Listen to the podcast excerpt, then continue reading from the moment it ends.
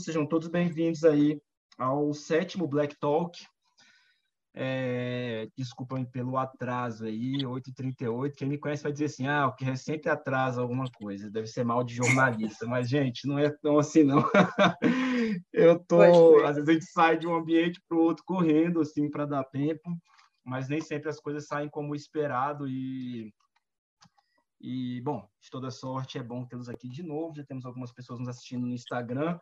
E eu vou iniciar. Hoje eu estou recebendo aqui a Sam Defort. Ô Sam, é, inclusive, eu queria até esperar mais gente entrar para eu contar essa para eu contar essa essa novi, um, um, detalhe, uma curiosidade que eu tenho sobre o, o dia que nós nos revimos ano passado. Eu vou esperar um Sim. pouquinho o pessoal entrar, eu vou te apresentar primeiro, depois eu conto exatamente o que, que tem de Medo, quero o que aconteceu. que suspense. Mas tem uma coisa interessante. Pessoal, novamente convidando vocês para assistir no YouTube.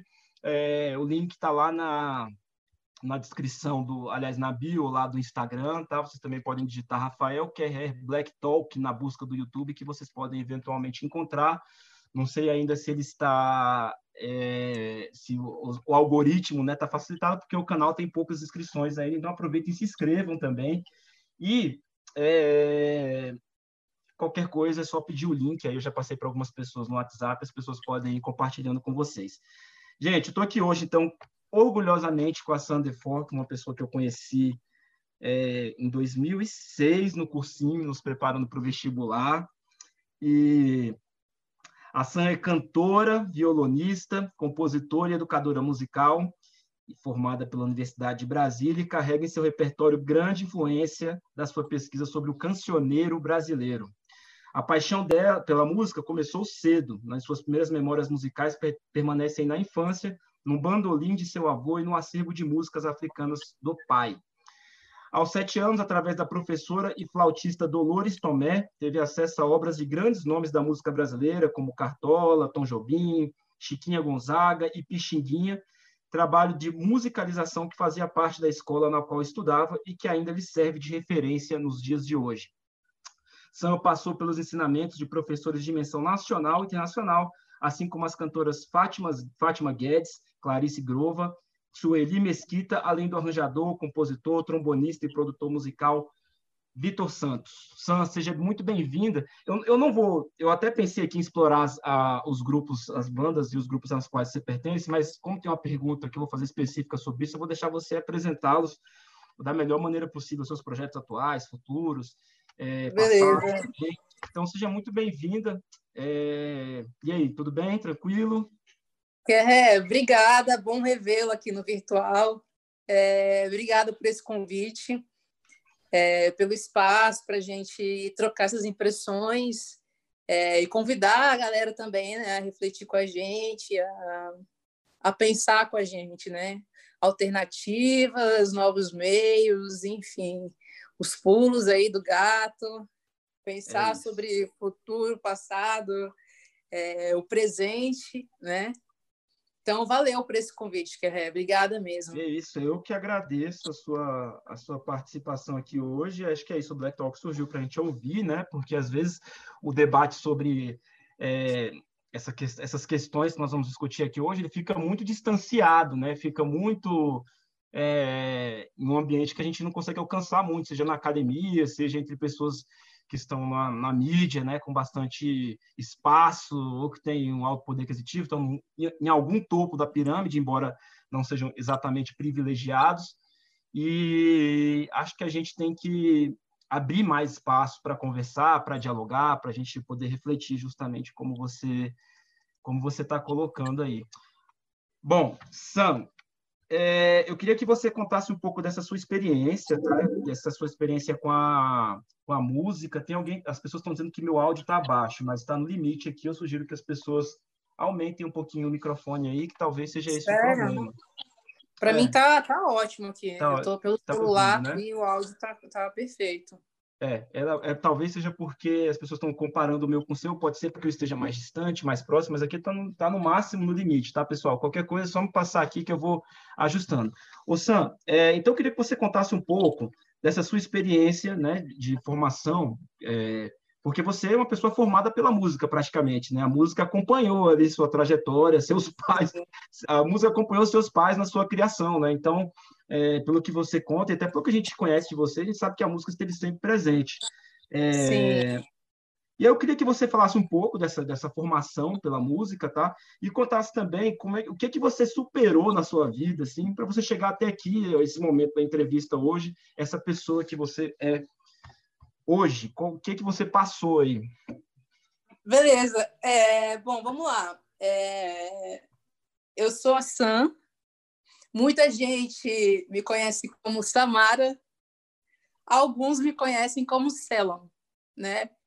Os três, é, é, é essas três, esses três nomes, de fato, sou eu, né? O Sam vem de Samara e o, o Celon é o meu primeiro nome. Selon é um nome de Gana, é um nome africano. Selon, Selon, a pronúncia é essa, Selon. E é, Selon é um nome é, de origem é, de Gana, né? O país do meu pai. Meu pai é de Gana. Esse é um nome muito comum em Gana, Selon. E Selon quer dizer eu e Deus, sabe? Eu e Alam, Deus. Então, é, o meu nome artístico ficou sendo Sam Defor. Defor é de fato meu sobrenome. Muita gente me pergunta por que Defor, de onde você tirou? Defor é o meu sobrenome.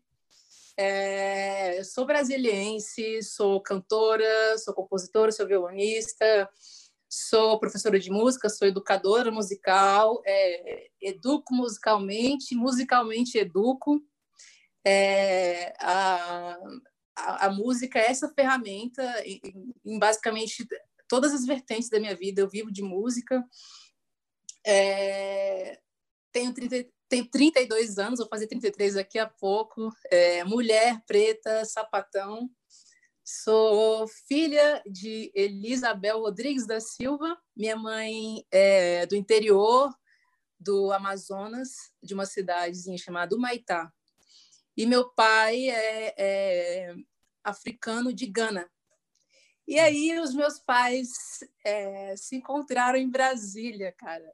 Em Brasília, eu, eu, fico me perguntando que loucura que tinha em Brasília nos anos 80. O que, que os meus pais vieram Muita fazer? Muita gente aqui? se encontrou aqui também, né? É verdade. É, a minha mãe, ela trabalhava com uma galera da Embaixada do Canadá que se mudou do Rio para cá e o meu pai veio como bolsista do Instituto Rio Branco. E se conheceram, enfim, minha madrinha que, fe, que, que fez esse encontro aí, a pessoa que é minha madrinha hoje em dia fez esse encontro entre, entre os dois. E aqui estou eu, Celon, Sandefor, Samara. Como é que foi, então, como é que foi essa, essa a, ah, desculpa te interromper. Então, é, como eu estava dizendo, então, é, como você disse no início, assim, as minhas primeiras memórias musicais, as minhas primeiras memórias da infância são todas basicamente relacionadas à música, são muito vivas, são muito vivas. Tem música que eu escuto até hoje e eu lembro o dia da semana que meu pai escutava aquela música, sabe? É, então, é, as minhas memórias é, da infância são todas relacionadas à música seja pela, pelo acervo musical de músicas africanas do meu pai, seja pelo o meu avô que materno que era um, um, um cara que era seringueiro, velho, e o meu avô ele fazia instrumentos. Então eu vi muito meu avô fazendo bandolim e daqui a duas semanas, daqui a uma semana meu avô estava tocando aquele bandolim. Eu vi muito meu avô construindo violão e da, dali para frente ele estava tocando aquele mesmo violão, né? Então, eu lembro muito do meu avô tocando, é, chorinhos, enfim. E eu, eu ia muito para o trabalho com minha mãe. Eu fui uma criança que eu fui, eu ia sempre para o trabalho com minha mãe. E eu lembro que no trabalho da minha mãe, a minha mãe ficava ali escutando a Nacional. Então, as minhas memórias é, afetivas também passeiam muito pelo rádio. Essa memória do rádio, a Nacional tinha é, aqueles rolês com quarteto em si, com Tom Jobim. Eu lembro uhum. muito disso, muito mesmo. Então, é, o meu pai é, veio para Brasília, né, é, como esse estudante bolsista do Instituto Rio Branco, Mas é, algo que até então ele escondia que ele tinha abandonado uma outra carreira. Ele tinha deixado para trás essa outra carreira que era a do piano. Meu pai estudou piano durante anos. É, viajou ao mundo, viajou mundo por conta dos estudos e tocou bastante também com, a, com, as bandas, com a galera que ele conheceu. Morou na Rússia, morou na Inglaterra, enfim. E em algum momento ele teve que decidir é, o que fazer, né? O que fazer. E hoje, eu, com, com os meus 32 anos também, é, fico revendo a minha história, né? As histórias também se repetem, assim, do, dos medos, da hora daquela decisão, do que a gente tem que tomar, o que a gente vai seguir, o que a gente quer, o que a gente ama, enfim. Então, é, o meu pai, é, ele, ele, então seguiu essa carreira diplomática e ficou como um entusiasta da música. É, meu pai é um colecionador de, de, de LPs, de VHS, de cassetes, de histórias, muitas histórias. Então eu lembro muito, bom. muito assim do, dos anos 90, deu, é, indo até aquela discoteca 2001, tá ligado, né? Sim, conheço. Eu indo, lá com meu, eu indo lá com meu pai, eu indo lá com meu pai buscar aquele vinil que meu pai esperou, sei lá, acho que levava um mês para chegar. Meu pai encomendava é. Os vinis assim que saíam na gringa para ele ouvir em casa. Então, tipo, eu lembro do meu pai assim desembrulhando, salivando assim os vinis e chegando em casa a gente escutando, sabe? Então eu lembro muito assim é, de eu escutar o Desert Blues, né, com Ali Fakaturi, que é o, blues do deserto que a gente chama, né? Que, cara, é, o, é, é, a raiz mesmo do rolê, assim. O cara gravando, é, gravando blues africano no meio do deserto. O cara construiu um estúdio ali de, eu não sei que material é aquele, mas uma coisa de barro, assim, com uma acústica perfeita, gravando um disco, tipo, de nível internacional ali. E muita gente indo até lá gravar com esse cara também. Então, eu lembro, eu lembro dessas histórias também, né? Meu pai sempre me contava é, de como aquelas produções eram feitas, assim, né? Então, era essa conversa que eu, era essa conversa que eu tinha com meu pai quando eu era pequena também, né? De, de ah, olha aqui, vem ver esse cara, vem ouvir isso e o rolê do rádio com minha mãe, o, o, o, o bandolim do meu avô, enfim. Então, é, tinha esse contato que fica muito do afetivo da família, né? E na escola, mais ou menos ali pelos meus seis, seis anos, eu tive o meu primeiro contato formal com a música, que embora tenha acontecido de uma forma despretensiosa, porque era uma matéria que fazia parte do currículo é, eu tive a sorte de, de, não sei, assim, a escola era meio louca, aquelas escolas meio, enfim, com novas ideias, novos currículos, currículos alternativos. E na, na época a música não era é, obrigatória no currículo, hoje em dia é, né? Então a música fazia parte do currículo da escola e tinha essa professora, Dolores Tomé, que talvez tenha sido um empurrão na ladeira, né? Um empurrão na ladeira. Então, a Dolores trazia ali para gente, para a pirralhada de seis anos, a música em forma de história. De história e uma outra coisa, em forma da musicografia braille. Musicografia hum. braille.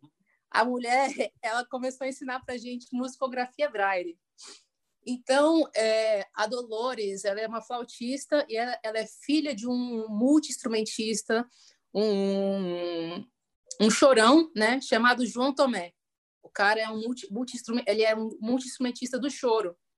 E o João Tomé, ele era, ele era deficiente visual. E a Dolores foi quem ajudou o pai dela a ler as partituras, a, a, a ensiná-lo a ler essa, essa musicografia braille.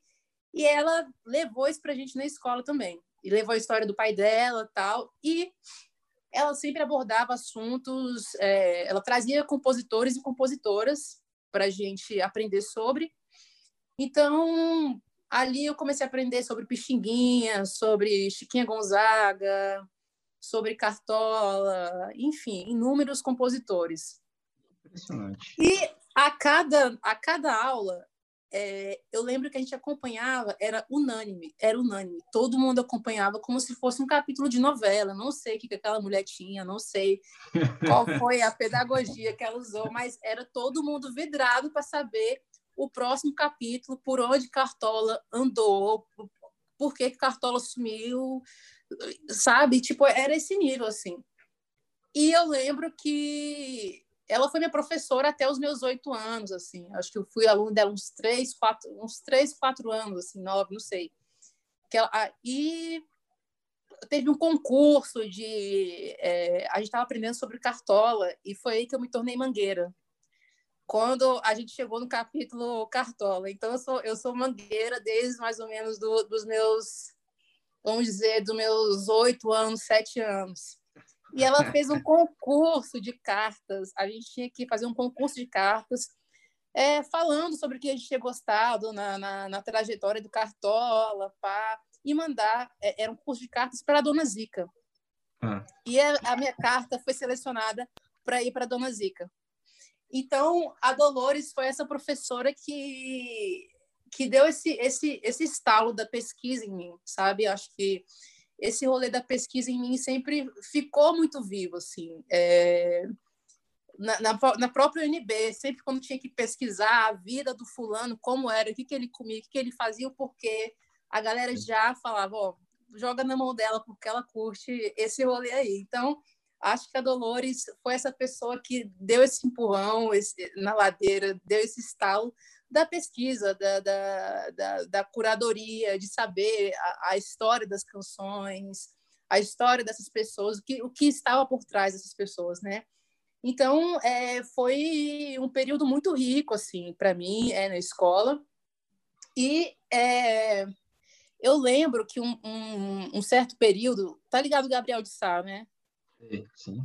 O uhum. Gabriel de Sá é um dos meus amigos mais antigos. Eu conheço o Gabriel desde meus seis anos de idade. E o Gabriel também foi aluno da Dolores. E ah. aí, o Gabriel, a gente estava olhando umas fotos da época da escola. E aí tinha um, uma foto do tipo de um sarau lá na escola onde a gente estudava. E a gente olhando lá, a galera tocando, aí tava lá, flautista, pá, pá, fulano de tal no violão, Acho que no violão tinha o Jaime Ernest Dias. Tipo, e no bandolim, e, no, e no bandolim, a, a Dolores ela era tão tão para frente que ela, ela levou a Milton de Holanda para ir tocar para gente no intervalo, sabe? então foi uma coisa muito rica, foi uma coisa muito para mim era, era uma coisa muito enlouquecedora, assim. Eu chegava em casa aí já dialogava com, com o rolê do rádio. Ah, tá tocando Tom Jobim, porra.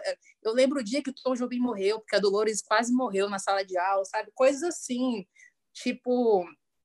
Então, é, tu, tudo fazia link, sabe? Com o bandolim do meu avô, por causa do choro, com, com, a, com, a, com a rádio da minha mãe, com a música africana do meu pai, porque a gente também aprendia a, a ler, a, a, ler as leituras métricas, os clichês rítmicos da Dolores, velho uma loucura. Encontra Dolores até hoje, é, aí pelos shows, nas, mani nas manifestações artísticas pela cidade.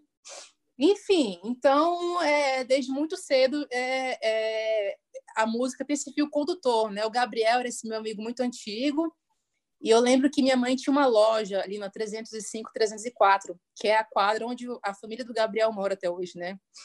E como eu ia para o trabalho com minha mãe todos os dias, eu sempre dava um pulo na casa do Gabriel. Adivinha o que, que a gente ia fazer, cara?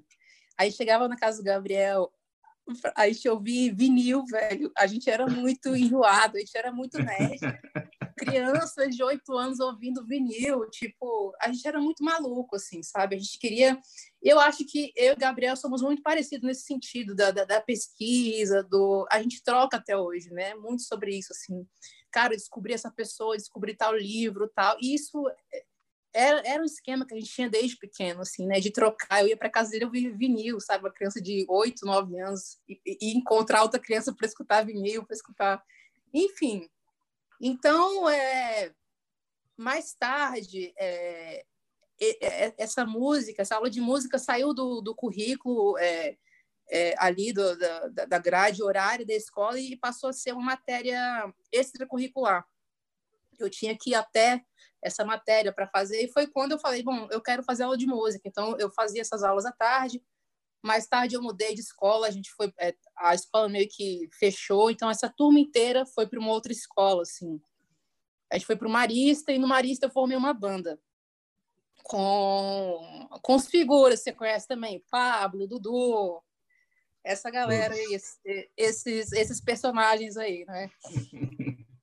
Então, é, formei uma banda, uma banda de rock, tá? Não era qualquer coisa, era uma banda de rock na qual eu era vocalista. E isso durou, assim, da sexta série até mais ou menos, velho, é, o final do, do segundo grau, assim, foi uma coisa séria. A gente tocava na TV, a gente tocava no, nos eventos, enfim.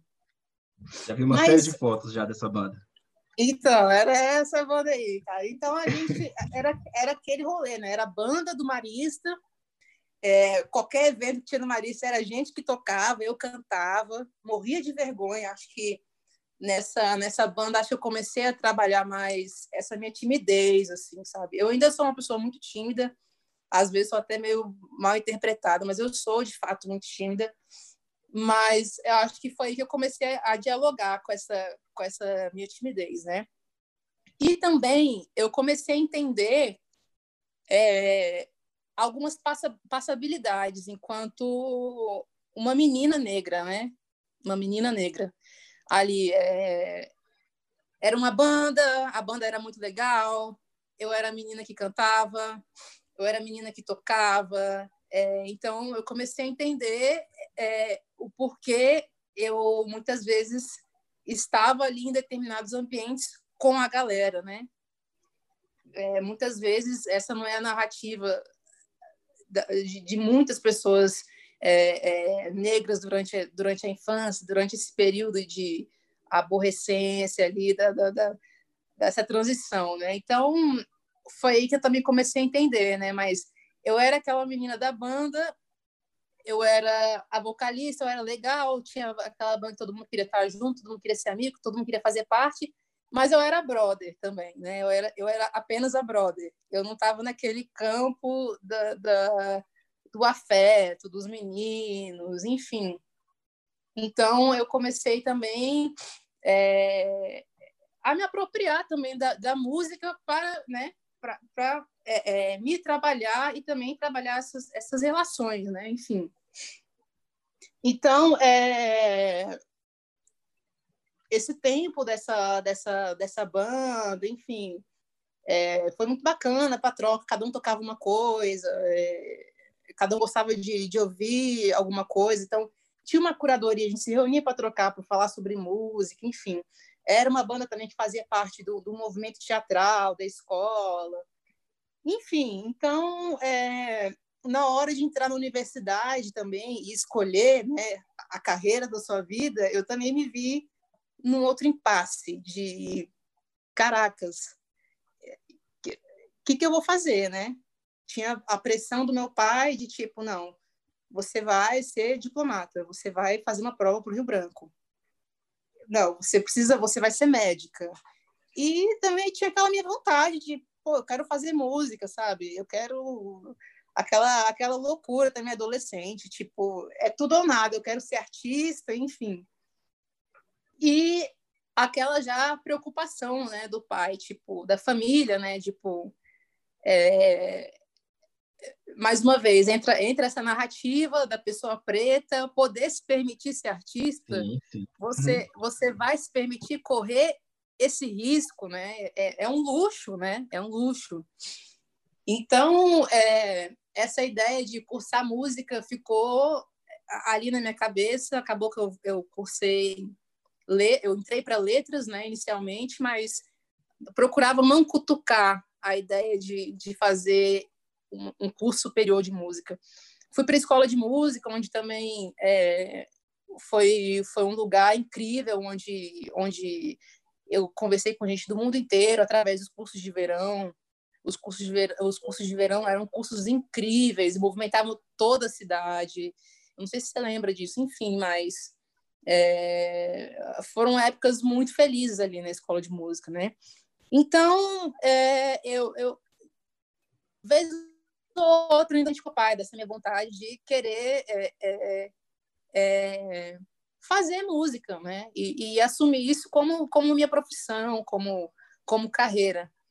Mas meu pai dizia que não, mas ao mesmo tempo ele estava também ali fomentando umas ideias na minha cabeça, me apresentando música, me, me, me, apresentando histórias, me, me apresentando repertórios, né? Então eu ficava, velho.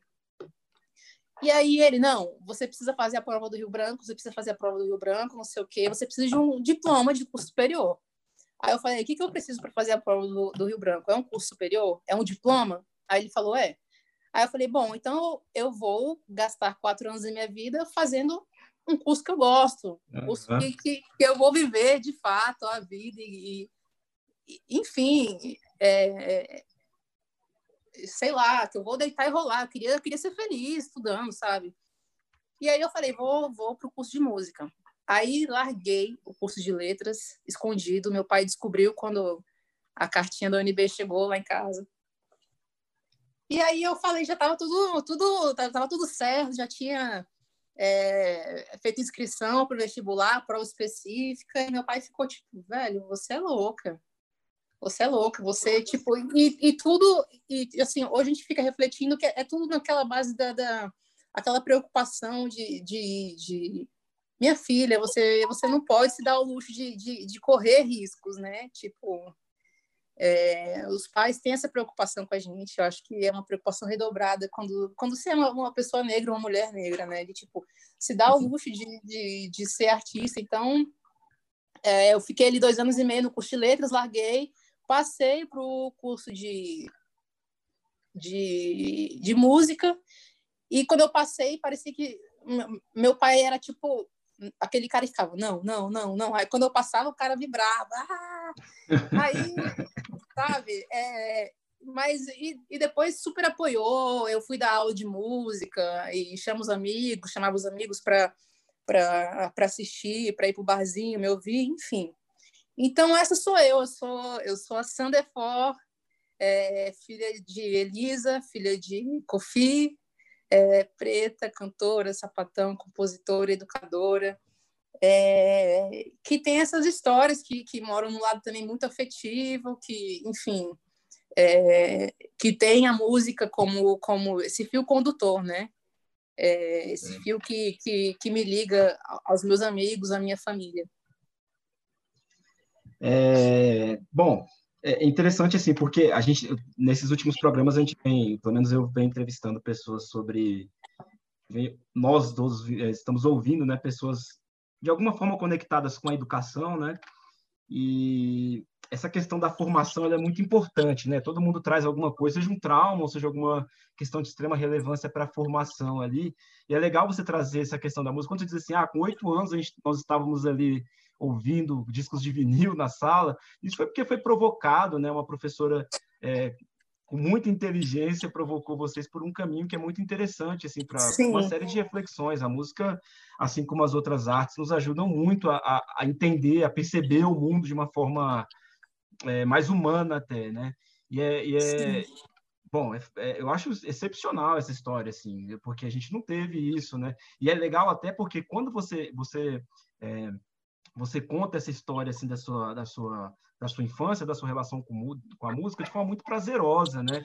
E você foi descobrindo essa questão da sua da, da sua cor, da questão do gênero, disso tudo ao longo do tempo, né? Mas é, me parece, pelo menos, você pode até me corrigir se eu estiver errado, de forma menos traumática, assim. Você foi mais tateando, descobrindo isso, talvez tenha percebido isso em algum momento com com alguma dor, com alguma, porque é um processo dolorido mesmo, mas assim, Sim. as últimas pessoas que passaram aqui, por exemplo, falaram sempre, ah, quando eu estava na escola, a memória que a pessoa liga à escola não é uma memória tão bonita quanto essa, né? É uma coisa bem é, intensa, mas, né? Mas, como, mas, como, mas como eu disse antes, eu acho o, o, o que me, eu acho que o, o, o passaporte ali, para mim, talvez tenha sido é, a música, a música, né? A música, uhum, a música, uhum. a música foi uhum. o passaporte, talvez para eu ser tolerada, sabe?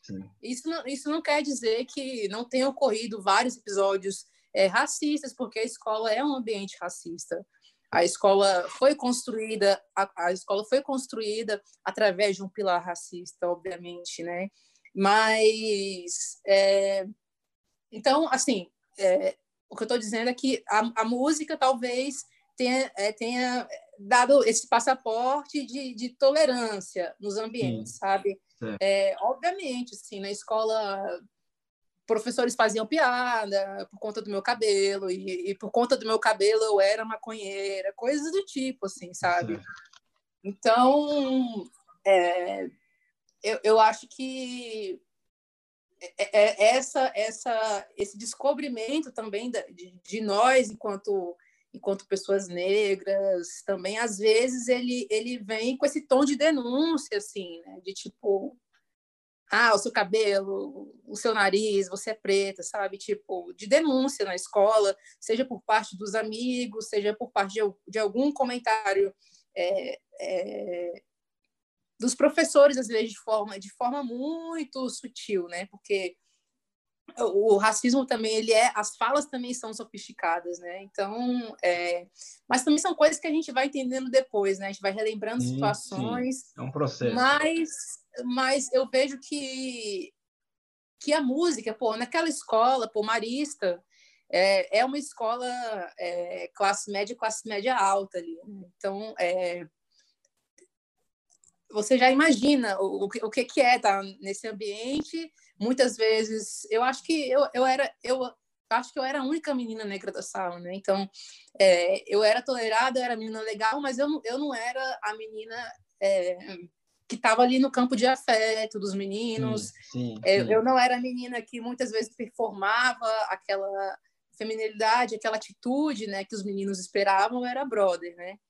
E outras situações também por conta por parte de professores, enfim, situações desconfortáveis de exposição. Uhum. Enfim, é isso, mas eu acho que que que a música talvez tenha tornado é, como é que eu posso dizer? É, talvez tenha me dado é, é, esse, esse, passaporte, essa passabilidade nesse ambiente que é que é uma escola particular cara em Brasília, sabe? Perfeito. É, bom, dando continuidade, então, é, você já contou sua trajetória até a faculdade e aí você agora é, tem projetos, né, profissionais. Você tem grupos, tem bandas. Eu queria que você falasse um pouco sobre o que é que você fez, está fazendo, irá fazer, como porque você tem uma importância cultural na cidade já, relevância. Então acho que a gente tem que falar sobre isso também. Bom, é... atualmente eu eu bom vamos lá, vou voltar aqui a fita. Eu é... através desse, desse, desse estalo que eu te falei da, da pesquisa, eu acho que eu eu gostava muito de, de fazer uma curadoria minuciosa dos meus repertórios, tal. Gostava de ir a fundo, de, de descobrir o que camarada comia, que, que camarada, onde o camarada dormia, por que ele escreveu aquilo, dia atrás, assim. E o meu repertório sempre foi muito é, baseado nessa curadoria, né? Então, é, ao longo desses anos, eu, eu trabalhei muito é, na releitura desses repertórios, né? na escola de música, nos cursos de verão, tocando nos bares aqui em Brasília. É, acho que os, tem uns bares que nem existem mais, o Corn Hills, que ficava na, na Asa Sul. É, eu lembro que tinha um projeto muito bacana também no, é, na FENAC. A FENAC tinha um projeto muito bacana, mensal, de, de novos artistas que iam lá fazer uma vitrine. Enfim, é, Calar, Feitiço Mineiro, é, fiz também o, o Clube do Choro, todos esses locais é, cantando coisas que eu, que eu amo, assim, cantando coisas que eu, que eu gosto, que eu me identifico a fundo. É, e. Hum, então, em 2015, é, eu fui convidada para fazer um trabalho em São Paulo. E que esse trabalho já era mais ou menos um flerte que rolava desde a minha época de escola é, com Oswaldo Montenegro. É, pelo fato da gente ter essa banda, a gente era meio que. A gente tinha uma produção da Cláudia Gama. A Cláudia Gama ela tinha um link com a galera da Oficina dos Menestréis, com Oswaldo, e a gente cantava nas peças que ela, que ela produzia, nos espetáculos, e direto a galera falava, você tem que ir lá cantar com os caras, oficina, não sei o quê, não sei o quê. A gente tocou é, pirralhão, assim, 13, 14 anos no projeto Vitrine, que era um, um projeto, como o próprio nome diz, uma, uma vitrine é, de exposição de artistas é, das cênicas, da música, das plásticas, e fomos lá. E quando eu, quando eu concluí o ensino, o ensino médio, rolou esse convite, Vai, vamos para São Paulo, você tem que ir lá, você tem que ir lá. E aí, cara, tá ouvindo isso? Tem gatos no telhado brigando. Faz parte. E aí, é, em 2015, esse convite surgiu de novo, calhou de eu, de eu estar de férias, eu fui. O produtor, o produtor musical do espetáculo, Léo e Bia, me convidou, no caso o Ian Montenegro me convidou para ir para lá, fazer essa temporada com eles, e eu fui. É, fui para São Paulo fazer esse espetáculo. É, é, Léo e Bia é um, um espetáculo musical, né? É, que foi teve a direção do, do Oswaldo e foi muito bacana assim é, São Paulo é uma cidade que que vive outro outro tempo que vive outro ritmo né então é, estar lá eu fiquei essa temporada lá trabalhando todos os dias a gente a gente saiu basicamente todos os dias e foi muito bacana para ver a, a, dinâmica né da, da, dos cantores de lá da, da própria galera preta de lá eu pude hum. conhecer, conhecer a Sarah Roston, que é uma, uma mina preta muito massa, que tem um trampo muito bacana. Procurem saber a Sarah Roston. É muito sensível, ela timbra com absolutamente tudo, assim, ela é muito sensível. É, o G de Lima também, que é um, um, um, compositor, um cara preto, gay lá. Conheci a Nani Soul, que faz um trabalho em altas horas, a Graça Cunha. Então, é, ao mesmo tempo também que eu vi essa galera preta trabalhando pra caralho, é, também tem aquele lado cruel assim de São Paulo, né? De, de, de você ver muita muita gente em situação de rua, né? É, você vê muita. Eu estava vendo ali os preços trabalhando no teatro, mas também estava vendo uma galera é, é, largada na rua, assim.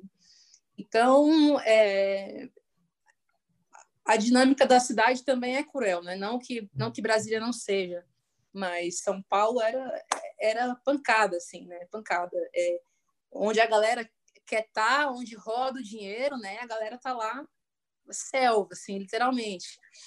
É, e numa dessas conversas, assim, com amigos de amigos, tal, surgiu a mina com o filho dela, e o filho dela era mais ou menos essa, essas crianças de apartamento, né? Vive ali dentro do condomínio, mal sai na, mal sai na rua. E essa criança, ela, ela perguntou para a mãe dela: é, Mãe, para onde essas pessoas vão no final de semana? Aí a mãe, que pessoas? Aí a criança apontou para uma pessoa negra da rua, né? Tipo, se referindo à cor dela. Aí, tipo, elas vão para casa delas. Mas onde fica a casa delas? Eu, eu nunca vi essas pessoas, é, tipo, sábado e domingo. Eu só vejo elas aqui no, no prédio. Eu não, não, não, as vejo fora daqui, né? Então, é, é uma cidade para quem, né? Você não vê as pessoas pretas é, em São Paulo no momento de lazer, no momento de descanso. Você é. não vê essas pessoas descansando, você não vê essas pessoas se divertindo. Então, é, ao mesmo tempo que, que a gente está ali no olho do furacão, trabalhando muito também, a gente se questiona, né? É, para quem é São Paulo? Para quem são as cidades, assim? Então, eu fiz é, esse trabalho lá, é, lá, em São Paulo em 2015, que me fez também é, refletir muito sobre as ocupações aqui em Brasília. Enfim, me fez refletir bastante também sobre o cenário musical de Brasília, assim, porque é, o que eu escuto em Brasília eu não escuto em lugar nenhum. Absolutamente. Eu nunca escutei em lugar nenhum. A, a música de Brasília é, segue esse, esse lance quase que onírico, né, do tempo da cidade, desse, desse rolê meio, meio esquisitão da arquitetura, enfim. Então, essa é, é ida para lá me fez é, ter um outro olhar de Brasília também, assim, né, de, de, de, de reconhecer também esse, essa, essa essa exclusividade sonora que é de Brasília, né? É, a música instrumental, a composição, enfim, as dinâmicas de trabalho, é, foi muito, foi muito bacana. Então, é, 2000, 2014 surgiu essa boquinha.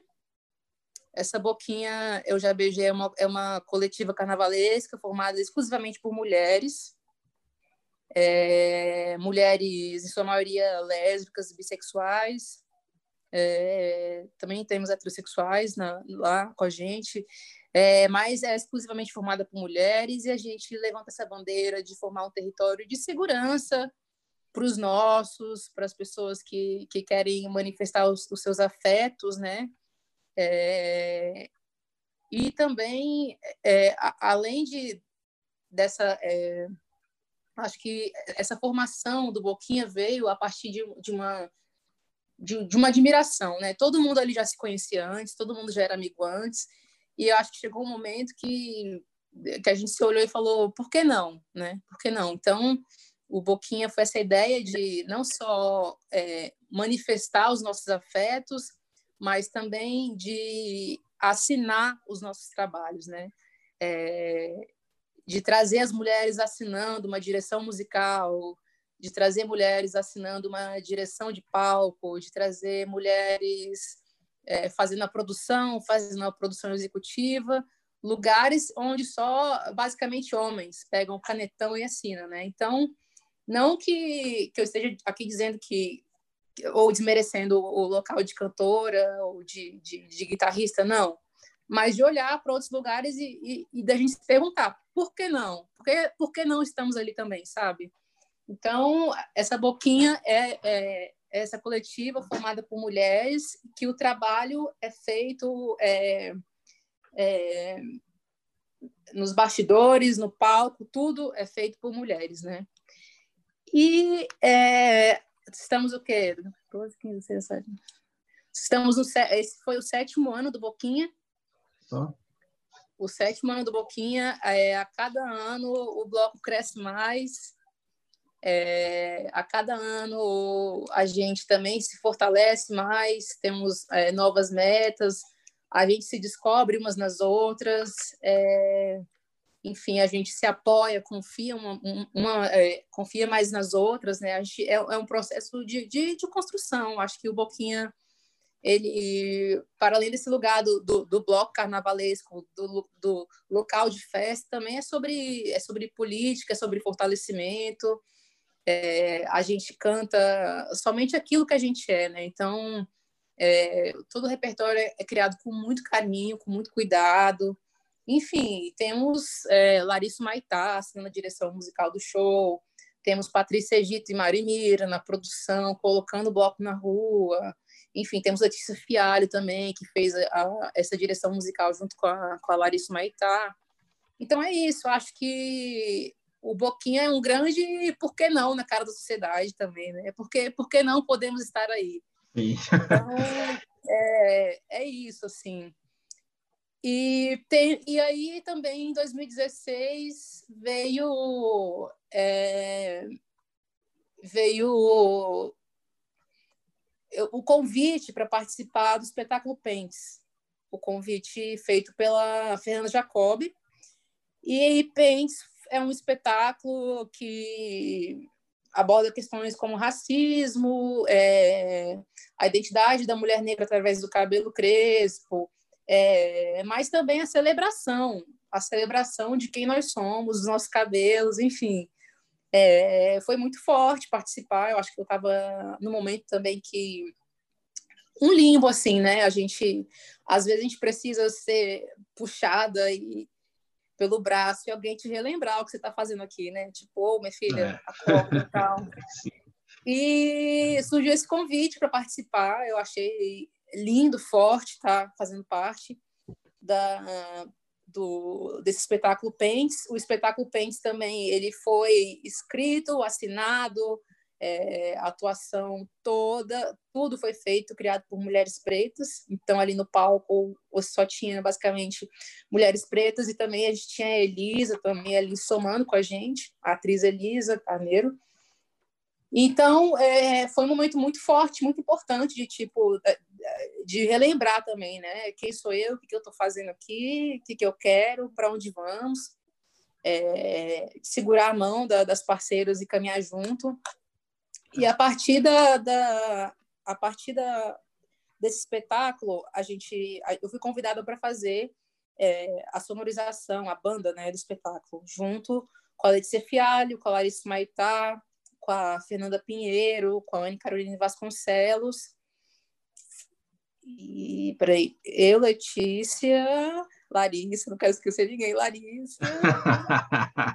não, mas se esquecer, você vai lembrando oh, e no final você pode citar então, todo então, mundo. Eu, eu, eu, Letícia, Larissa, Fernanda Pinheiro, Ana Carolina Vasconcelos, a Fernanda Jacobi, que era a, a, atriz também do espetáculo, que também quem, quem escreveu o roteiro, tudo ali. É, e hoje tem a Bruna, a, a, a Bruna Tassi também é parte da banda. A partir desse espetáculo surgiu a Contendendê, né? A gente falou, cara, vamos levar esse rolê para frente. A galera ficou maluca com a gente lá tocando no palco, enfim. Surgiu a Contendendê, é, que tem como proposta também é, celebrar o repertório de autores e autoras negros, né? É, acho que esse, esse trabalho da autoria, de assinar obras, de formalizar as nossas obras, é muito importante. E, o que, e foi também um direito que nos foi roubado muitas vezes né, ao longo da, da história. É, essa oportunidade de assinar, tomar a frente. Né? Olha, essa história que é minha, eu vou assinar o meu nome, enfim. Então, a Contendender é esse, é esse projeto, é esse acontecimento, é, é essa reunião de mulheres é, instrumentistas, compositoras negras que estão dispostas a celebrar o cancioneiro é, de autoria preta, né? E a gente também faz umas composições nossas lá, enfim. É, e aí é isso, esse, é, é, importante frisar também que é, o Pentes, esse espetáculo, ele foi escrito pela Fernanda Jacob, pela Tônia Araújo pela Monteiro, atrizes fantásticas que estão aí é, também com, com, com esse movimento né, de, de criação, de a, a, assinar suas obras, trazendo o teatro preto, trazendo suas narrativas, tomando a frente de suas narrativas, tensionando também, celebrando é, os nossos encontros, a nossa negritude, nossos cabelos, nossos narizes, enfim, a nossa cor. E é, atualmente, que é, depois é, dessas curadorias, desse rolê da pesquisa que, que, que, me, que me enlouquece, que eu gosto muito, é, atualmente eu comecei a fazer a curadoria do meu, do, das minhas próprias escritas. Eu acho que é, depois de muito tempo é, participando né, de, de, de, projetos, enfim, acho que chegou a hora também de eu, de eu é, colocar a minha escrita para jogo, meu trabalho para jogo. Então, nesse momento também, eu estou nesse projeto de curadoria das minhas próprias coisas, assim, né, das minhas escritas, de muito diálogo também com pessoas com quem eu quero tocar. Eu, eu, eu pretendo gravar esse, esse, trabalho com as minhas canções é, e parcerias também, né? Então, estou nesse processo assim de, de conversa, de reflexões, análises, olhar cadernos, enfim. E é isso. Que bom. Eu, eu... Não, é legal demais assim você tá produzindo também, né, Sam? Porque eu, inclusive, antes do nosso encontro, achava que você já estava com, com CDs aí no, no, no mercado já. Eu Cara, até tinha era para estar. Tá. Era para estar, tá, assim, velho. É, seu talento sempre foi muito visível. Eu lembro da primeira vez que eu te vi cantando, a gente estava no Alube, eu não sei exatamente em que situação que foi, não sei se foi na casa do Pablo, se foi alguma coisa assim, que eu falei, meu Deus do céu, essa pessoa... Pronto, né? Essa pessoa já vai estourar amanhã, porque assim, ela canta muito bem. É... Enfim, Achei, quem dera. A minha, a minha impressão inicial foi essa. Agora, deixa eu te contar um detalhe importante sobre o dia 14 de junho de 2019, que foi um dia que teve um show do Essa Boquinha Já Beijei lá no Calaf. Uhum. Eu não ia nesse show. Eu não ia nesse show. É, é, eu não ia, eu não ia. E se a gente falar um negócio, eu vou ser muito sincero, eu não conhecia o Essa Boquinha Já Beijei, tá? Até esse dia. Eu não conhecia. Aí eu, eu. Não, é, é, verdade, é verdade. Infelizmente, eu sou uma pessoa. Fica, fica, não, eu tô, aqui, eu tô te zoando, eu tô te. Agora eu estou em casa por conta da pandemia, mas assim. É, eu era mais caseiro naquele momento, e aí uma amiga minha, Marina Nice, está até aqui assistindo o, com a gente o programa, me chamou para jantar junto com o pai dela no Quito Arte ali, né? E aí eu saí do trabalho e falei, ô Nina, você tá onde estou aqui no Quito Arte, vem para cá e tal. Eu cheguei lá, tranquilo, a gente já passando o jogo do Brasil, achei que a gente ia comer ali, assistir o jogo e, puf, ir para casa, né? Já era sexta-feira, não sei que horas da noite. E aí, quando eu sentei, ela falou: a gente vai, a gente vai pro Calaf hoje. Eu falei: não vou pro Calaf hoje, não tem a menor possibilidade. E ela: não, nós vamos pro Calaf sim. E ela ficou insistindo ali. Eu falei: não vou, não vou, não vou. Até que ela falou: então me leva lá, que a gente vai conversando, pelo menos mata o caminho. E ele foi assim: eu fui pro Calaf. E aí eu só levar. Cheguei lá, eu, não, fica só até começar, que era, acho que era meia-noite, começava, uhum. algo do tipo. E aí eu falei assim, tá bom, até começar eu fico. Aí acabei entrando. E aí, é, lá dentro eu conheci a Fernanda Marangoni, que é a pessoa com quem eu tô até hoje. E Sério? Nesse dia, nesse dia foi o dia que eu saí de casa. e tô morando com ela desde esse dia, praticamente. Não, peraí, e... você conheceu ela naquele dia, lá, já mudou? Eu já, eu já conhecia, eu já conhecia, assim, já, já tinha, já conheci ela porque ela é amiga da, da Marina, né? E, e ela, ela, é amiga da Marina, e aí, tipo assim, a gente já tinha se visto em algumas ocasiões aí específicas, não, não muito, acho que não deu nem cinco vezes antes. Uhum. E aí, que acabou que a gente ficou nesse dia e pronto, aí, eu, tipo assim, foi amor à primeira vista, me apaixonei ali mesmo no... no Calaf. Já, no Calaf, sobríssimo, sobríssimo, zerado deixa eu te contar, Deixa eu te contar uma coisa, um segredo sobre o Boquinha. O, o Boquinha ele é um, um bloco meio casamenteiro. Ele é um bloco pois meio é. casamenteiro. Muitas histórias como a sua nesse bloquinho. Não, a gente dançou quadrilha, a gente casou nesse dia. Bom, a gente tá, acho que hoje dá para assumir que nós estamos casados, embora sem alianças ainda. Mas, assim, desde esse dia 14, foi lá e, e, tipo assim, é muito interessante isso, porque foi uma coisa totalmente fora da minha rota e eu sou completamente apaixonado pela Fernanda, eu falo para todo dia que ela é a mulher da minha vida, e eu conheci lá, no Essa Boquinha Já Beijei, que eu conheci nesse dia, te encontrei lá, também encontrei o Luiz, encontrei uma galera lá, foi um dia muito, muito mágico, assim, eu fico lembrando, falei, gente, aquele dia existiu mesmo, porque foi um negócio assim, totalmente, totalmente é, fora do padrão, assim, mas estou muito feliz hoje, obrigado, viu? Pessoal ah, um pouquinho já beijei por aquele sempre, show. Sempre, senão não tava, senão não tava com essa pessoa maravilhosa que está aqui hoje, que mudou a minha vida de N maneiras diferentes, uma pessoa muito melhor. Ô, Sam, primeiro eu queria convidar o pessoal, gente, tem um pessoal ainda no, no Instagram, e aí eu queria convidar o pessoal para vir para o YouTube para a gente concluir a conversa, porque pode ser que a conversa encerre por lá. E aí vocês só tem que digitar o endereço que está lá, tá? É o bit.ly.com.br blacktalk20 ou fazer a pesquisa, ou vocês podem entrar direto no YouTube e pesquisar Rafael QR Black Talk, vocês vão achar o canal. É, ou até mesmo dar uma penteada aqui no WhatsApp, que eu, que eu mando o link direto na entrevista. Pode Sam, aproveitando, depois desse momento crush aí, vamos para as questões mais é, sérias agora. É, bora, bora, ten, bora tensionar, bora tensionar. Bora tensionar, bora tensionar. Eu fico com vergonha de contar essas coisas, mas eu tinha que falar. Estou esperando o dia. Falei, no dia da Sam eu vou contar essa história pública, porque ela é muito bonita. é...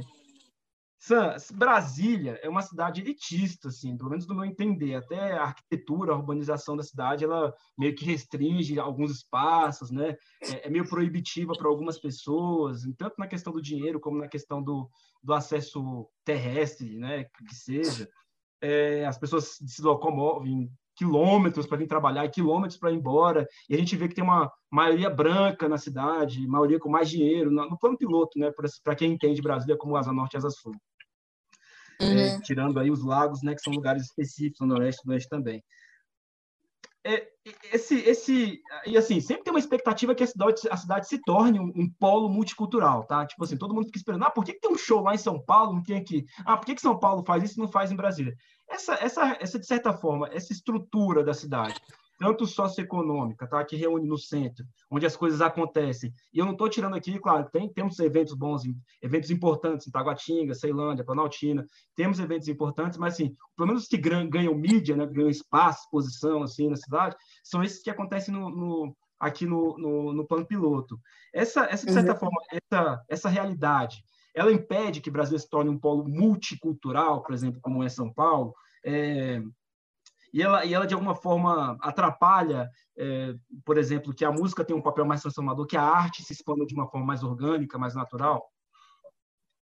Olha, eu acho que, pô, com certeza, eu acho que, é, bom, é, outras cidades aí, por exemplo, São Paulo, Rio, elas foram formadas, constituídas através de aglomerados, né? Brasília já é muito diferente porque foi uma cidade planejada. Brasília é uma cidade setorizada em relação a tudo. É, as atividades de lazer, as atividades é, médico, enfim, escolas ali daquele setor é, é L4? Não, L4 não. onde está... É, qual que você está dizendo? Qual exatamente? Onde está o... Ali onde tem as escolas, ali nas 900 tal, É enfim. 900, é, é L2. Então, são, são, é, é, uma cidade completamente setorizada e planejada para ser uma, uma, uma, essa, essa cidade setorizada. E eu acho que essas relações também acabam é, setorizadas, né? É, acabam é, virando pequenas ilhas, assim, né? Então, é, eu acho que é, a narrativa cultural de uma cidade, né? A história cultural da cidade é, acontece através desses encontros, né? Acho que Brasília é, tem, tem esses descampados, mas, tipo, ninguém lá, sabe? Cadê essas pessoas se encontrando? Cadê essas pessoas trocando lá? Porque não existe... Eu não estou falando que as pessoas não querem se encontrar, porque eu acho que o, o, o que falta, de fato, é um, um fomento, assim, dessas instituições as mesmas que não têm interesse de que as pessoas estejam se encontrando, se organizando, né? Se conhecendo, trocando, porque eu acho que, por exemplo, Brasília vem passando por um processo de sucateamento, de silenciamento é, da área cultural muito grande. Assim, a gente tem o polo de cinema que tá a língua, a gente tem o Teatro Nacional que lamentavelmente está daquele tá daquele jeito há anos. Enfim, é, vários pontos é, culturais é, de, de encontros, de trocas, de intercâmbio, de, de organização. O próprio Boquinha surgiu ali no Balaio, na, na 201 Norte, que era um, um, um polo é, é, importante, que as pessoas se encontravam, debatiam, as pessoas celebravam. E, eu acho que essa, essa mesma instituição que não fomenta, cuidou de, de fechar esses lugares, né? De fechar. Então, não só é, é, a, a, comunidade artística que fazia música ficou desassistida, mas também as pessoas que trabalhavam nesses lugares, né? Tipo, as pessoas que, que, que, que eram é, que viviam daquela renda, daquela, daquela atividade que, que se produzia ali, né? Então, acho que, com certeza, Brasília é, vem passando por essa, por essa dificuldade de, de, de de, de essa, essa, essa falta de fomento né, das instituições, de, de, de, incentivo, né, até o próprio carnaval. Mas eu acho também que os movimentos que acontecem é, são das próprias pessoas, são dos próprios artistas, né, de, claro. de fazerem essa troca. É, é, fora isso, tem é, é, o, o rolê da, do transporte público também, que, que dificulta é, a, a, transição das pessoas, tanto é, plano piloto satélite, satélite como piloto, né? Então, é, mas eu acho que a gente também vem, vem correndo atrás de, de fazer intercâmbio, assim. É, pelo menos entre as minas eu, eu vejo isso, né? das minas querem saber, de querer ir lá em Itaguá, de querer ir na Ceilândia, de, de ver de perto o trabalho da Julianara, da Pretaís, enfim. Então, acho que é, é, material, vontade de, de, de, de fazer acontecer não falta, né?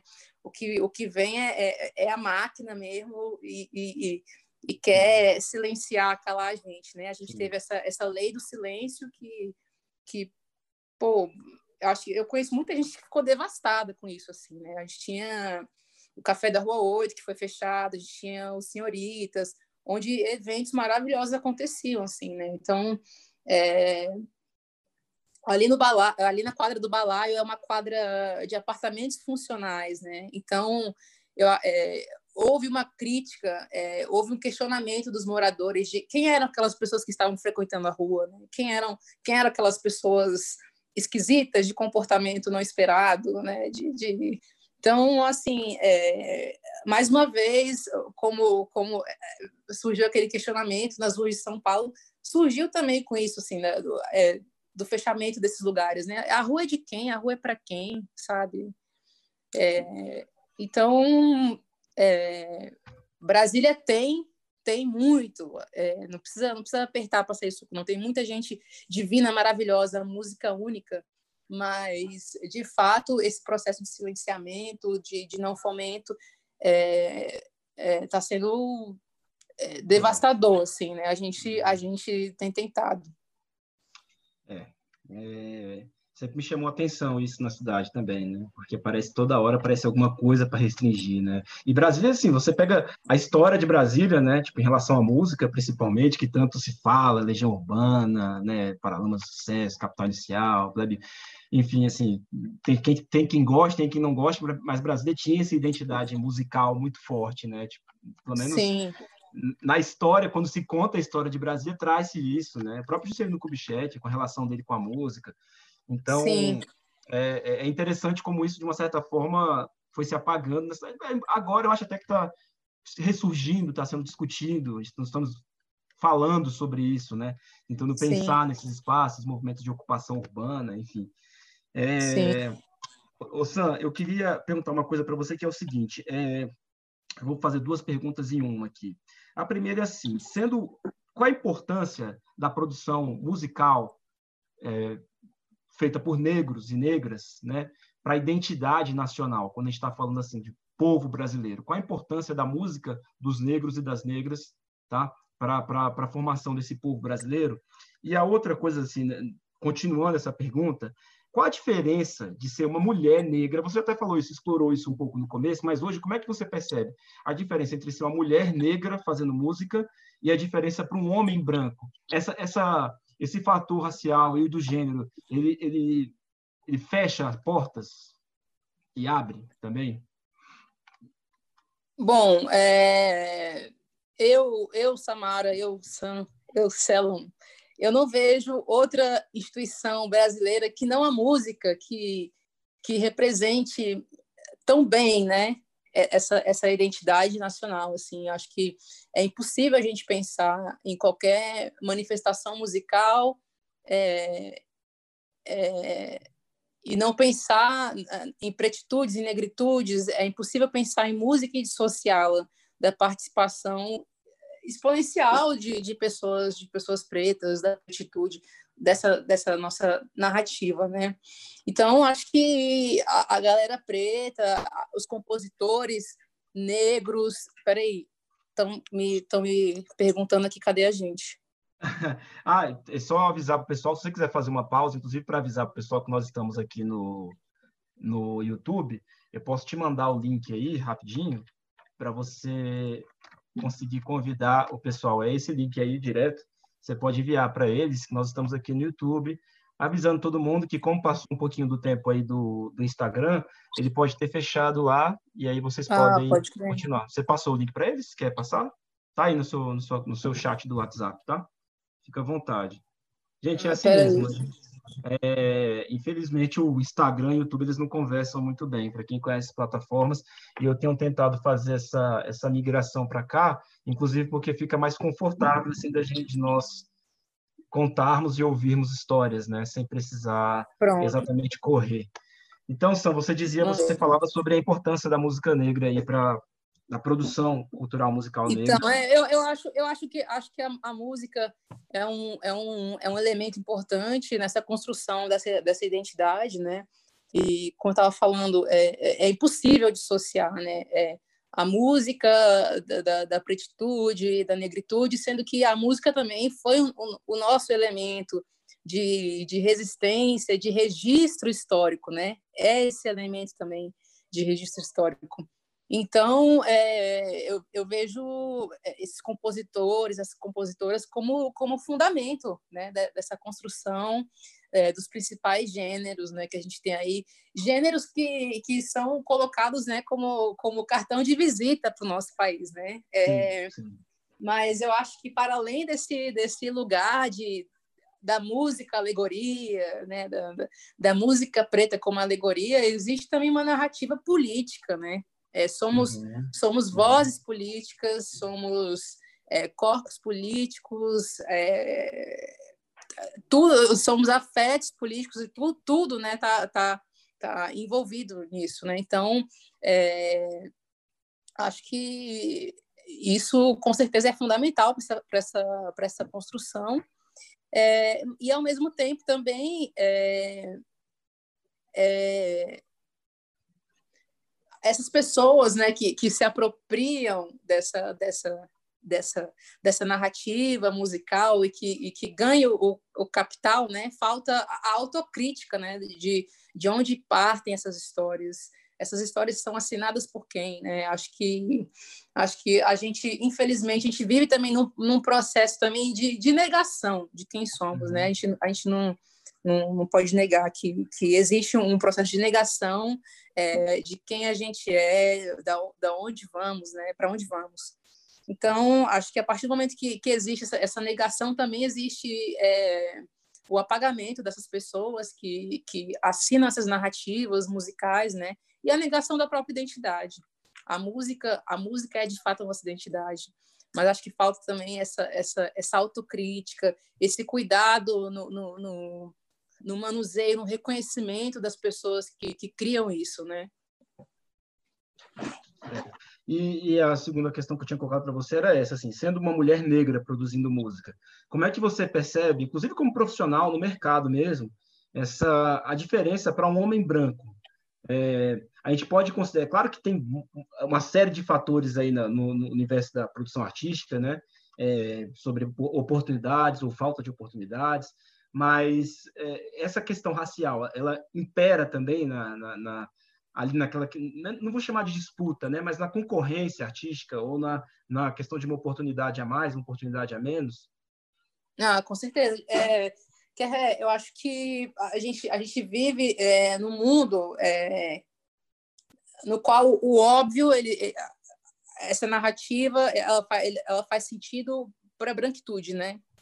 É, é um mundo óbvio para as pessoas brancas, né? A gente a gente quando acorda é, a gente, quando a gente sai na rua, a gente sempre está procurando meios de, de, de, se esquivar. O, o, uhum. racismo todo dia tem uma nova fachada, né? Então, eu acho que é, a gente sempre, quando a gente acorda todo dia, a gente sempre está procurando meios de, de se reinventar dentro dessa, dessa estrutura racista, dentro dessas narrativas racistas sutis. É, então, é, Ai, estão perguntando aqui de novo. Por favor, manda o convite, não tem problema, tá?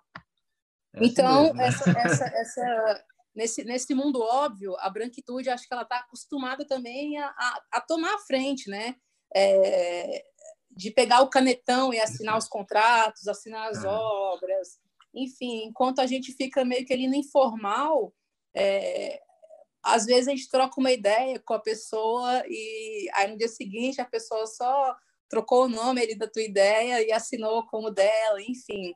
Então, acho que com certeza é, é, é, é diferente para mim enquanto mulher, né? Acho que eu, como cantora, eu quero ser vista é, fora desse lugar da, da, apenas da preta, da, da, da voz de negona, ou então do tipo da preta exportação, do roxinol, sabe? Eu também quero tomar a frente, assinar as obras, assinar as produções, é, ver o capital também girar na, na, nossa mão, na mão dos nossos, com certeza, sabe? Então, com certeza. É, é, e, e, principalmente também estampar a minha cara aí né, claro. nas ruas, enfim, estampar as nossas caras, as nossas caras pretas, gatas pra caralho na rua. Então, com certeza, acho que para o homem branco, eu gostaria de fazer essa pergunta para o homem branco: como é para você ser um homem preto na música, sabe? É. É, porque para a gente é assim, todo dia a gente está tá criando alternativas, de é, procurando infiltrações nesse, nesse sistema para a gente se reinventar, para a gente poder tomar posse do que é nosso, para a gente ver o, o capital girar da mesma forma também na nossa mão, né? Você sabe então, que eu...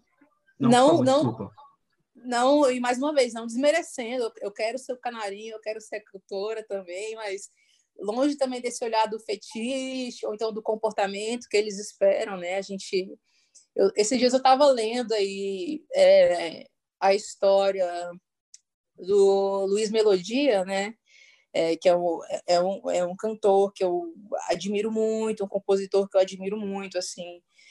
E aí, é, melodia está na, tá naquilo que eles chamam de malditos, né? E aí, é, lendo aquilo ali, falando, ah, ele foi taxado como maldito porque ele era uma pessoa difícil de lidar, tal. E é isso, né? Tipo, é, a, a, gente, tá, a gente, como artista, a gente quer assinar, a gente quer tomar a frente, a gente quer estar por trás e à frente também das nossas histórias, sem, sem ser taxado de, de difícil, de rebelde, sabe? Então, é, é, é essa, é, essa roda da grana talvez seja muito óbvia para um cara branco, assim, né? Mas para mim, para a mulher, é, é, difícil, é desgastante, é, enfim, isso aí. É, você sabe que tem uma, tem uma questão que me, eu, assim, eu fiquei. É, você me provocou uma reflexão agora. É, Segunda-feira eu estava assistindo Emicida no Roda Viva e ele falava sobre essa questão dos, dos, dos negros, né? Quando eles querem, por exemplo, assumir um protagonismo, eles são condenados, né? Então, assim, ah, se você se você está vendendo, no caso dele está falando da roupa, né? Se você está vendendo sua, acho que acho que era em relação à roupa, mas acho que isso se expande para outras o questões moletom, também. ele estava tá, vendendo moletom. É, se você está vendendo seu moletom mais caro, então é porque você, né, tipo, se tornou uma ali montam-se uma série de críticas para desmerecer ali a pessoa, né? Agora, se por exemplo é uma outra pessoa que vende moletom mais caro, não, fulano é um gênio, é preciso reconhecer a genialidade da pessoa com pagando fortunas e, e acho que isso funciona muito. É, essa lógica se aplica em todos os lugares. Né? Você está falando do Luiz Melodia, por exemplo, Os Malditos. Será que nós interpretamos, né? Eu, eu tenho muito essa crítica, por exemplo, sobre a figura do Cazuza, com todo respeito a quem, a quem curte, assim, mas romantiza-se a figura do Cazuza de uma forma, por exemplo, que não se romantizam outras, outras personalidades, principalmente negras, né? Imagine Sim. você contar a história do Cazuza como um homem negro. Ali, a, a série de, de, de de reflexões Eu nunca negativas tinha pensado sobre isso, eu levei seriam, um susto pois agora. É, pois é, que, que, que, seriam feitas sobre aquilo, porque assim, a, a, perspectiva sobre o homem negro, a mulher negra, a mulher negra e o homem negro, elas, elas carregam essa negatividade que é, que é histórica, né? E, e, e acho que tem muitos, isso me chamou a atenção mais que ontem, é, alguém me mandou uma palestra do Silvio Almeida, do professor Silvio Almeida, e aí acho que é um curso, e o curso está com valor assim eu não sei se são parcelas de 300 reais, ou se o curso custa 300 reais, enfim. Aí ele falou, ah, agora que ele virou midiático, ele quer aparecer, quer, ficou inacessível. E o debate não é esse, é, você esquece da qualificação da pessoa, você esquece que outra, outros que se você nem verifica se outros cursos têm esse valor também, se outras questões. Não, você simplesmente condena, tem uma, uma, uma tentativa de sempre estar condenando o homem negro, a mulher negra, sempre que ele está produzindo alguma coisa. Quando a gente está girando a porca, não. Aí passa, né? Porque aí são pessoas maravilhosas que ajudam. Mas quando a gente assume, coloca a cara lá, como você está dizendo, e, e, faz tudo, a gente começa a ser, nós somos questionados assim sobre tudo. Né? A, gente, a gente não pode dar o preço, né? Tem que tem que é, ser uma expectativa é. deles assim. É. E, e, e, eu enquanto cantora, assim, a minha é, a minha formação sempre, meu primeiro instrumento sempre foi o canto, assim, né? Então e, e, e com cantora sempre sempre rola aquela expectativa do comportamento, de sensualizar, né? de, é. de, ser, de ser canarinho e tal.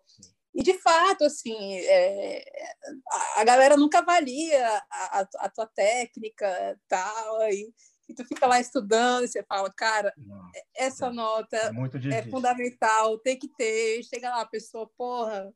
São mais degraus. São tipo, mais degraus. É, e, então, eu, eu acho que as, as mulheres negras estão nesse, nesse, nesse lugar também, né, da, é, hipersexualização, assim, né? Esse, esse imagético, assim, sim, assim, da, da mulher negra. É algo muito violento. É. E que a gente também procura todos os dias Combater. se esquivar, fugir disso, uhum. assim. É, ô Sam, tá ótimo aqui. A graça, eu sempre tive todas as entrevistas que eu fiz até agora são ótimas. Eu nem não vejo o tempo passar, depois eu me assusto. E eu queria fazer a última pergunta para você aqui, que eu acho que ela é muito importante e também para ter espaço para você dar uma palhinha aí para a gente, cantar alguma coisa. É, por que que difundir, sendo bem objetivo, por que que difundir a arte afro-brasileira é tão importante hoje para combater o racismo? Bom, é... bom, eu vejo eu vejo a música é, como como encontro, como caminho, como ferramenta, né, para a gente é, abrir possibilidades, estar em lugares, tensionando lugares também, né? É, eu considero de extrema importância a gente é, subir. Eu, eu, eu, eu, me vejo numa responsabilidade imensa quando eu subo num palco, por exemplo, na Contendendê, para velho, para cantar uma história é, do Luiz Melodia, uma história do Itamar Assunção, sabe? Porque é, como como eu tava, como estava falando dos gêneros assim, né? Acho que o, o, samba não é, o samba não é um simples batucado, é, o funk não é um, um, simples rebolada raba, a capoeira não é só um joguinho, né? Uhum. Tem são histórias políticas, são são corpos, são vozes políticas. Uhum. Então eu vejo eu vejo a música também como um lugar de celebração também dessas vozes, né? É, outro dia eu recebi uma, uma mensagem de uma, de uma menina é, dizendo que ela formou uma banda é, inspirada na Contendendê, né? Ela, ela formou uma banda com as amigas e ela estava convidando a gente para assistir a banda dela, a banda tinha sido formada inspirada na Contém. Então aquilo, aquilo para mim foi demais, assim. Eu falei, uau, caracas. tipo, você poder ser referência para alguém, alguém, sim, alguém que olha no palco, alguém olha uma mina preta, sapatão no palco e tipo e ver uma possibilidade e, e ver um caminho, para mim, para mim é tudo, sabe? Tipo, para mim é demais, assim, é reconhecer uma, uma possibilidade, uma inspiração é uma responsabilidade para mim sabe? Então, é gratificante é, é, ver que a gente pode nos reconhecer, nos celebrar através é, da música, né? É, fora desse, desse tom de denúncia que às vezes é, o nosso ser negra ou negro chega para a gente, né? Muita gente se descobre é, num tom de violência. Me descobri negro quando alguém me denunciou, negro, negra, tal. E não, eu quero, eu quero que essas pessoas possam se reconhecer, se descobrir através da música, através é, da música afro-brasileira, dessas narrativas assinadas por, por, por, mulheres, por homens negros. E, sinceramente, é, que os brancos resolvam esse problema que eles mesmos criaram, né? Do, do, essa narrativa esse, eh, esse problema chamado racismo, né? Enquanto com os meus eu quero eu quero acolher, eu quero criar esse, esse lugar de afeto, esse lugar de celebração é, da nossa música, das nossas vozes, nosso, dos nossos narizes, nossos cabelos, enfim.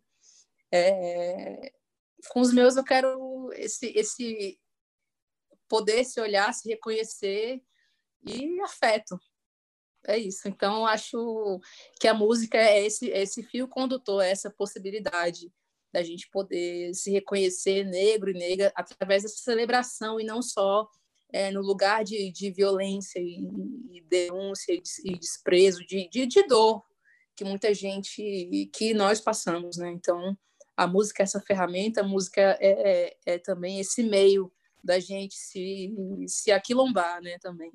É isso. Essa palavra é fundamental, aquilombar.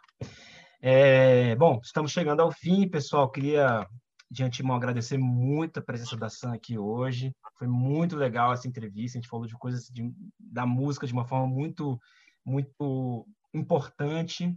É, quero pedir a todos que, se não seguem ainda o canal, que sigam, que apoiem esse projeto, que é importante. Nós, eu criei esse projeto para que nós criamos esse projeto para que para ouvir as pessoas, para que a gente tenha mais um, um lugar de fala e para fazer com que outras pessoas que precisam ouvir façam reflexões e nos ajudem, né, nos somem, se, somem aí essa essa batalha que é a batalha das nossas vidas, né, que é a luta contra o racismo. Cada dia é um passo, é, uma, é um ato de sobrevivência, é uma luta política, e é, essa, essa é a intenção. Então, quero, queria pedir para vocês se inscreverem lá no, lá no meu Instagram, no RR87, está aqui também no link no YouTube, para quem estiver aqui e não estiver lá. Está rolando uma, uma promoção de um livro da Sueli Carneiro, que eu acho muito legal. Vou participar, vocês, quero participar. Você está até aqui, o livro. Eu quero, Carneiro, eu quero ganhar.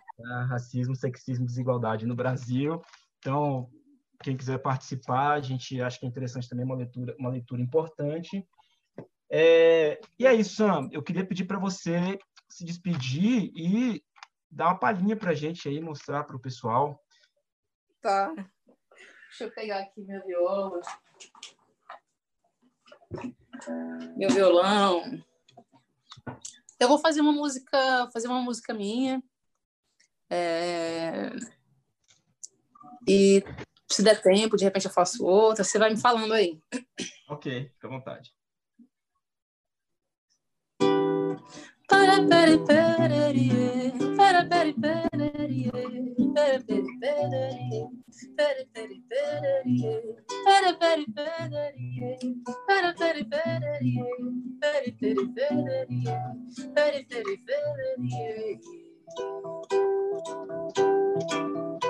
Sopra tanta pé, ele assiste o caminhar, tomando direção.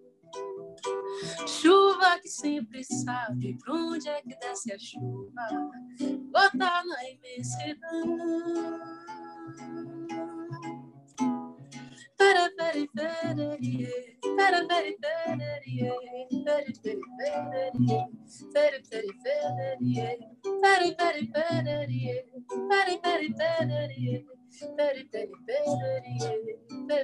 pera, Sobra tanta pele, assiste o caminhar, tomando direção.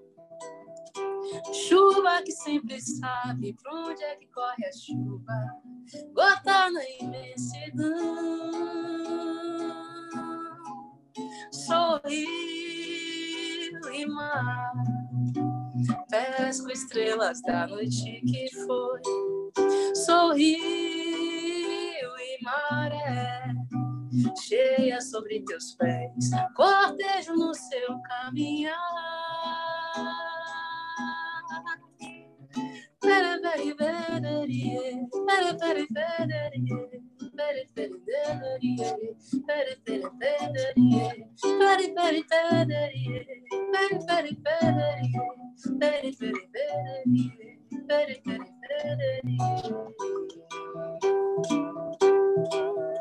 Sorriu e mar, pesco estrelas da noite que foi. Sorriu e maré cheia sobre teus pés, cortejo no seu caminhar. Very, very, very, very, very, very, very, very, very,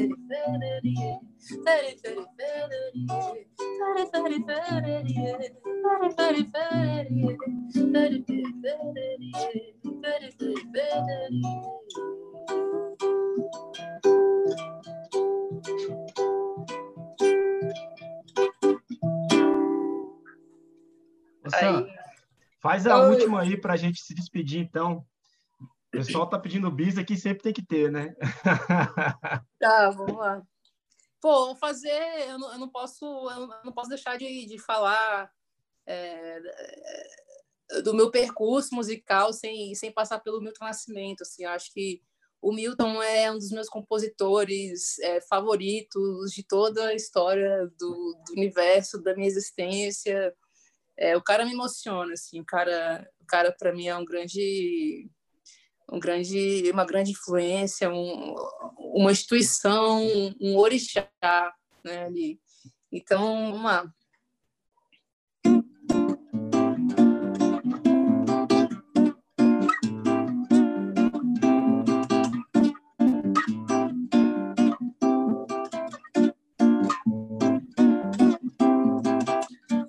estou bem seguro nessa casa. Minha viola é restos de uma feira. A minha fome morde seu retrato, brindando a morte em tom de brincadeira. E amanhã, mais 20 anos desfilados na avenida. Arranha-céu, ave noturna e viola toca a ferida. Viola, a velha brincadeira. Viola, Vinte morenas para desejar, vinte batidas de limão.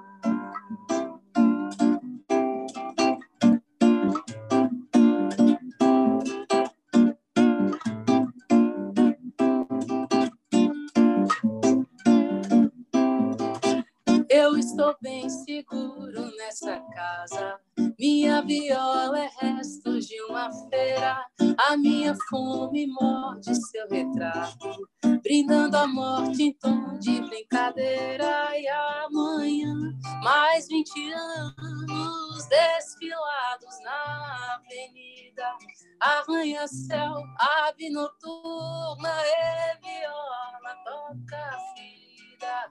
Violar a velha brincadeira, violar vinte fracassos em mudar de tom, vinte certezas nessa mão.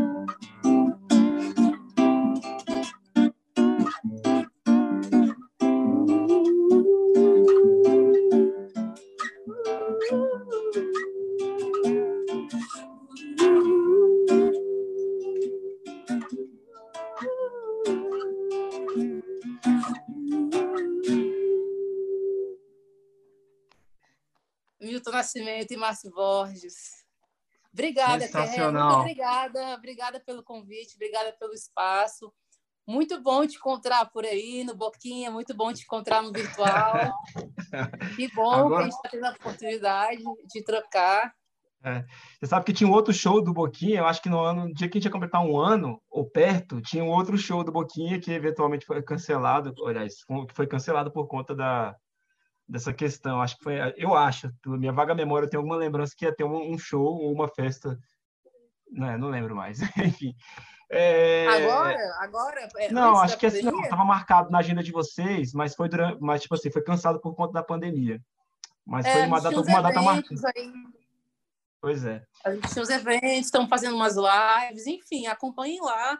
É, é, o Insta da Boquinha é o arroba essa boquinha.